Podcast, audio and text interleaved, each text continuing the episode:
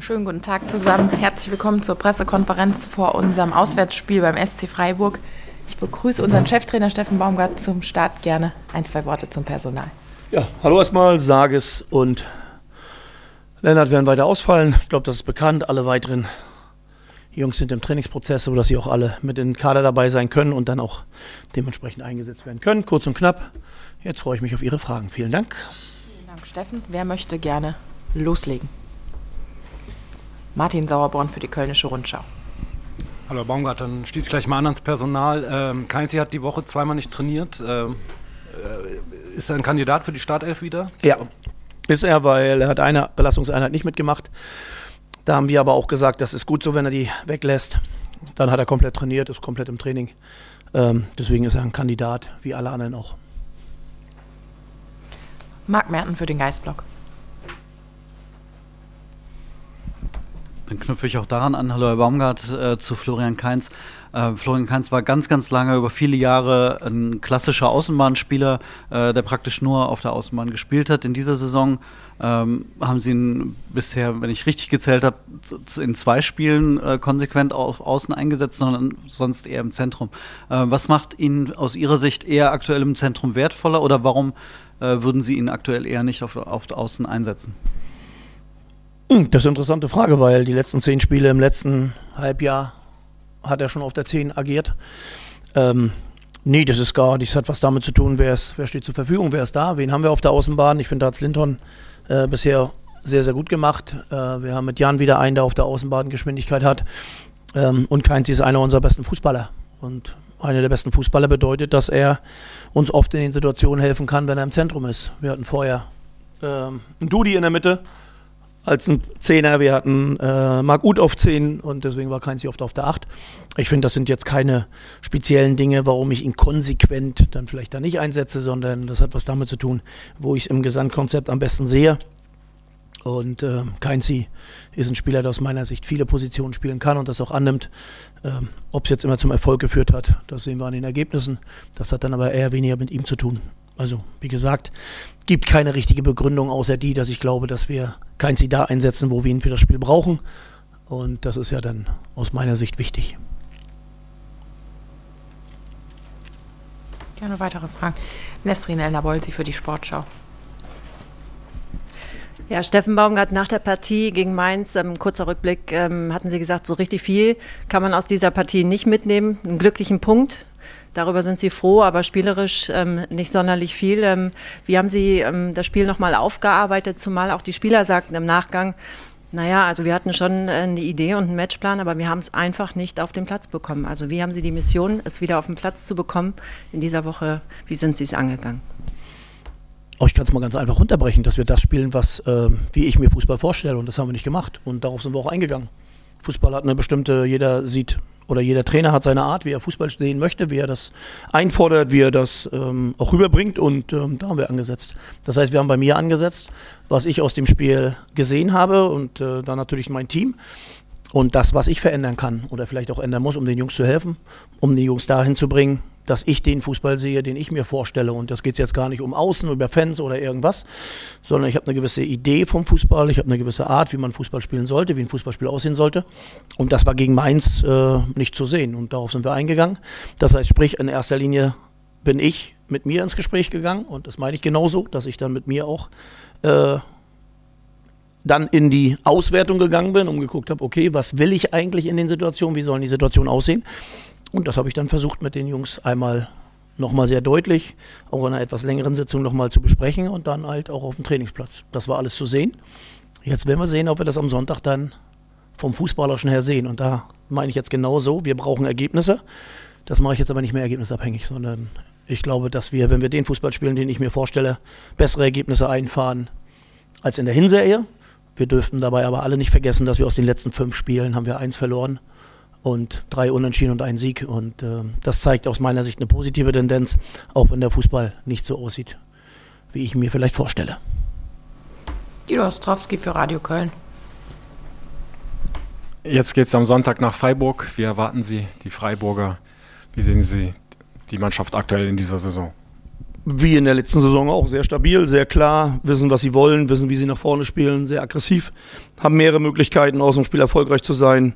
Ist aus meiner Sicht die Mannschaft, die am gefährlichsten bei Standardsituationen ist, ob aus, dem, aus Freistößen oder aus Ecken. Äh, und zwar nicht, weil sie nur Tore draus machen, sondern weil sie oft am ersten Ball sind. Also klaren Plan, wissen, wie sie aufbauen wollen, ob es in der Viererkette ist, ob es dann auch mal auf einer Dreierkette ist, die sie dann im Spiel haben. Ähm, sehr, sehr aggressiv im Spiel nach vorne. Viel Erfahrung ähm, und eine Mannschaft, äh, wo wir schon wissen, was auf uns zukommt. Aber am Ende geht es einfach darum, dahin zu fahren, ein gutes Spiel und über die Leistung auch ein gutes Ergebnis zu haben. Gerne noch einmal Martin. Gerne nochmal zu der Antwort davor zurückkommen. Ähm, was können Sie denn als Trainer ändern gegenüber der Mannschaft? Nee, es geht nicht ums Ändern. Es geht ums Einfordern. Es geht um das, wie Fußball auszusehen hat, wo wir hinwollen. Und wenn wir einen Matchplan haben und den nicht einhalten, bin ich derjenige, der Erste sein, der da eingreifen muss. Und darum geht's. Und es geht nicht darum, wir wollen nichts ändern. Nur, wir haben ja mal einen Fußball gespielt, der für eine gewisse Sache stand. Der stand leider nicht immer für Siege, aber der stand schon für viel Power, für viel, für viel Intensität, für viel rechtzeitiges Arbeiten gegen den Ball und nicht Fleiß. Fleiß ist immer da bei den Jungs. Der Wille ist da, auch wenn wir es vielleicht nicht immer zu 100 Prozent umgesetzt kriegen.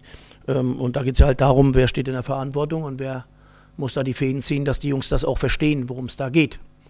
So, und das haben wir versucht. Und deswegen gibt es ja immer einen, der die Verantwortung hat. Die habe ich. Also fange ich bei mir an mit dem Team und dann geht's los. Und dann geht's zu den Jungs. Wenn ich, nochmal, ist ja nicht das erste Mal, dass ich sage, wenn es um die Trainingseinheiten geht, dann würde ich sagen, stehen wir falsch in der Tabelle. Wenn wir die Fußballspiele dann am Wochenende manchmal sehen, dann habe ich, wie soll ich sagen, habe ich ein zweites Gesicht.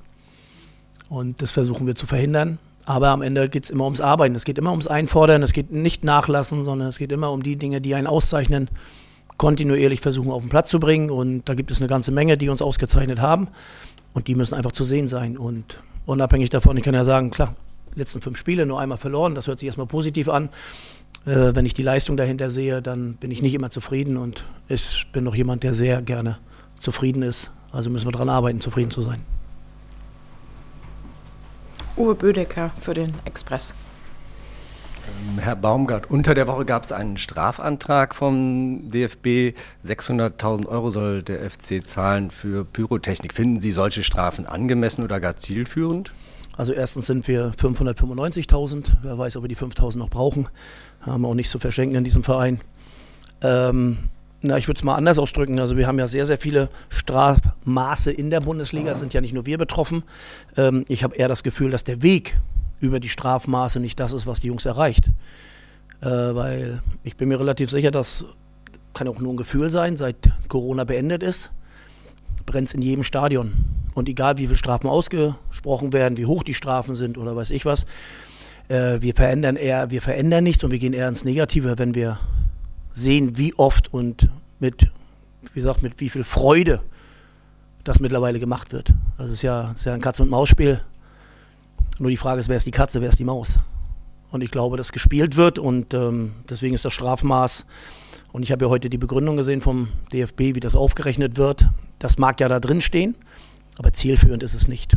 So, und das ist jetzt kein Befürworten für das oder dagegen, sondern es geht einfach nur darum, dass das, was an Strafmaßnahmen an die Vereine kommt und auf die Vereine zukommt, hat bisher noch nicht ein Bengalo in irgendeiner Form aus dem Stadion geholt, hat auch nicht für die Sicherheit gesorgt und weiß ich was alles. Also glaube ich, sollten sich alle mal hinsetzen und damit meine ich alle und vielleicht mal über das Ganze nachdenken. Ich bin mir relativ sicher, dass es nicht nur in Deutschland brennt in den Kurven, sondern überall. Ja, und da sind die Strafmaße anders aus meiner Sicht. Aber wie gesagt, ich bin da kein Experte. Ich sehe nur das, dass daraus nichts passiert, bis auf das einer Geld kriegt. Oder wir in dem Fall sehr, sehr viel Geld verlieren. Nesrin, gerne noch einmal. Ähm, Nochmal zu der Antwort davor. ähm, so richtig klar ist es mir jetzt noch nicht geworden. Geht es, ähm, Sie haben gesagt, Sie, Sie haben sich zurückgenommen.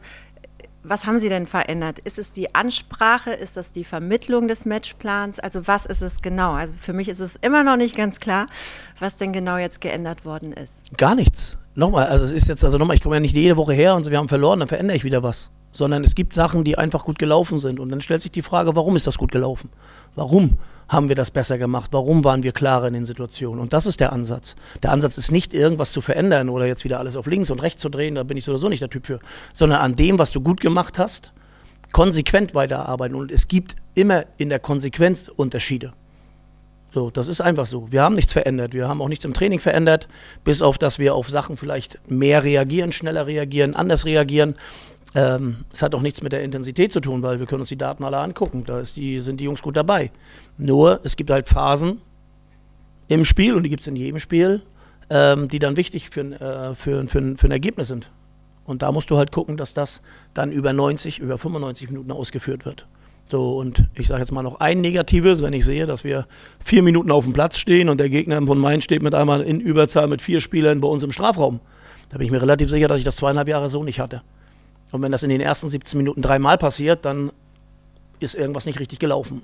Also müssen wir fragen, was war es der Matchplan, war es die Idee, haben die Jungs es richtig verstanden, haben wir es richtig rübergebracht und da gibt es halt immer wieder die gleichen Ansätze. Und im Fußball können wir immer wieder gerne diskutieren. Es gibt nichts Neues im Fußball. Du musst halt den richtigen Weg, die richtige Antwort zum richtigen Moment haben und nichts anderes. Fußball wird nicht neu erfunden, von uns auch nicht. Aber es gibt immer Ursachen, warum das in einem Moment klappt und im anderen nicht.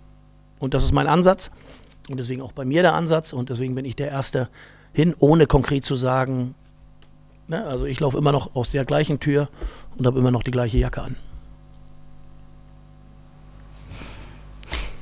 Marc, ist deine Frage noch aktuell? War zu lange, zu lange geantwortet? Frage vergessen. Dann werfe ich noch mal einen Blick in die Runde. Gerne noch einmal Martin. Herr Baumgart, es gab ein, äh, oder gibt ein paar Spieler, die natürlich in letzter Zeit nicht so viel gespielt haben. Ja. Ähm, drängt sich da einer gerade auf? Ich denke so an, an Hussein Basic, Olesen, Benno Schmitz. Äh, alle drei. Alle drei drängen sich auf. Bei einem wird es mit hoher Wahrscheinlichkeit so sein, dass ich den sogar wie leider auch in der letzten Woche, obwohl er sehr gut trainiert, sehr gut arbeitet, nicht im Kader dabei habe. Das hat dann auch was damit zu tun, wie die Positionen besetzt sind. ähm, aber ich kann allen drei sagen, und das sage ich Ihnen auch, dass ich weiß, dass das nicht immer gerecht ist, was ich tue und dass es auch immer wieder auch Begründung gibt, warum ich es nicht mache. Aber aus Spielersicht würde ich Sie verstehen, wenn Sie mich ja, nicht ganz so mögen. Ähm, und bei allen drei ist anzusehen, dass sie reindrängen, nicht nur in Kader, sondern auch in die Elf. Und das ist ja wichtig, dass sie von hinten weiter Druck machen. Ähm, aber ich kann keinem in dieser Woche oder auch in der Woche davor sagen, dass du nicht das oder dass ich das Gefühl habe, dass irgendeiner sich hängen lässt. Ähm, wie sieht denn die Entwicklung bei Marc Uth aus? Kommt er langsam wieder näher an das, was er spielen kann? Ich bin mir relativ sicher, dass wir über Marc ja sehr oft gesprochen haben und auch immer wieder das Thema aufgekommen sind, was kann er und was kann er nicht. Und da habe ich mehr als einmal den Hinweis gegeben, wenn du 14 Monate raus bist, dann ist so ein Spiel wie Lautern sehr überraschend. Ähm, aber es ist körperlich nicht durchzuhalten. Und Marc kämpft jede Woche, muss mehr an dem arbeiten, um konditionell besser zu werden. Das tut er. Äh, und da geht es nicht darum, dass er 20 Minuten Gas geben kann, sondern es geht ja darum, dass er immer länger, immer mehr spielen soll, weil er für uns extrem wichtig ist. Und darauf arbeitet er. Das sind aber kleine Schritte. Er hat eine sehr gute Reha gehabt, er hat sich aus meiner Sicht gut integriert, aber er wird immer in ein Loch fallen oder immer wieder in Phasen kommen. Der Unterschied zu ihm und Jan ist es einfach, bei Jan sieht alles mit einem hohen Tempo aus und schnell aus. Und ich kann aber auch sagen, dass Jan auch zu kämpfen hat mit der Situation. Also das ist jetzt nicht nur Marc. Ähm, aber ich muss ganz ehrlich sagen, ich habe heute gerade mit ihm gesprochen. Ähm, die Situation gestern im Training und vorgestern im Training waren alle sehr, sehr gut. Äh, und trotzdem merkst du, dass er körperlich einfach sich nach und nach anarbeiten muss. Und deswegen wird er ein Kandidat sein, dann eher zum Ende hin reinzukommen. Das kann ich auch ganz klar sagen. Aber er ist halt ein Kandidat. Das hatten wir lange nicht. Und ich glaube, gerade auch im letzten Spiel, auch wenn es vielleicht in der einen oder anderen Situation unglücklich war, ist schon was passiert in der letzten Viertelstunde mit ihm auf dem Platz. Und ähm, deswegen brauchen wir ihn. Und ich gehe davon aus, dass das immer mehr in die Richtung gehen wird, dass er Anfang Januar dann immer mehr auch die Möglichkeit hat, dann von Anfang an zu spielen. Bis dahin glaube ich, dass er in den nächsten beiden Spielen eher ein Kandidat ist zum Wechseln. Ich öffne mal einen Blick in die Runde. Es scheint so. Gerne noch einmal Marc. Da ist sie die Frage. Ja, ist jetzt doch eine andere geworden. Aber Herr Baumgart, ähm, Sie haben jetzt noch zwei Auswärtsspiele direkt hintereinander. Ähm, zunächst einmal die erste Frage. Ähm, verändern Sie da in irgendeiner Form irgendwas mit den Abläufen ähm, oder bleibt es dabei, am Tag vorher anzureisen? Ähm, und ähm, weil Sie ja quasi sehr wenig Zeit dann nur noch in Köln haben zwischen Sonntag und dann Dienstag rück, äh, dann die Weiterreise nach Berlin. Frage 1 und Frage 2 mit Blick schon Ausblick auf äh, Anfang Januar. Äh, werden Sie je nachdem den Trainingskader einen Ticken erweitern ähm, und gegebenenfalls äh, Anfang Januar aus dem Nachwuchs noch weitere Spieler hinzuziehen oder wird der Kader jetzt erstmal beibleiben, ähm, auch wenn es ja nur zumindest eine ganz, ganz kurze Vorbereitungszeit dann nach Weihnachten gibt. Also erstens, die Abläufe werden so bleiben. Wir werden auch zwei Tage, auch, auch wenn wir spät in Berlin spielen, wir werden einen Tag vorher anreisen. Ähm, ich glaube, das gebietet auch die Situation, dass wir da kein Risiko eingehen, weil bei dem Wetter weißt du auch gar nicht, was passiert. Aber das hatten wir auch nie im Gedankengang. Äh, wir versuchen relativ zügig nach Freiburg zu kommen und auch relativ zügig da wegzukommen, um dann halt selbst in der kurzen Zeit eine geringere Generations, äh, Regeneration zu haben. Aber ich glaube, beide Gegner, die wir jetzt haben, die haben mehr Probleme damit, was Regenerieren angeht, von den Abläufen der Spiele her. Das sollten wir also gut hinbekommen. Ähm, und zur zweiten Frage Richtung Januar. Es wird so sein, dass die Nachwuchsspieler, die wir die ganze Zeit dabei haben, ähm, nicht nur geplant sind, sondern sie sind dann wirklich auch im, im Trainings, sofern sie gesund sind, im Trainingsauftakt dabei. Und das kann durchaus sein, dass der ein oder andere dann noch zu uns stößt aus dem eigenen Nachwuchs. Aber das hängt auch ein bisschen dann von der Stärke der Mannschaft zusammen und das hängt auch davon ab, was passiert in den nächsten Tagen hinsichtlich eines, wie soll man sagen, Urteils, was wir alle dann irgendwann mal erwarten, um Klarheit zu haben. Dann sind wirklich alle Fragen beantwortet. Vielen Dank. Uns begleiten 3500 Fans nach Freiburg. Viel Erfolg am Sonntag, Steffen. Dankeschön. Dankeschön.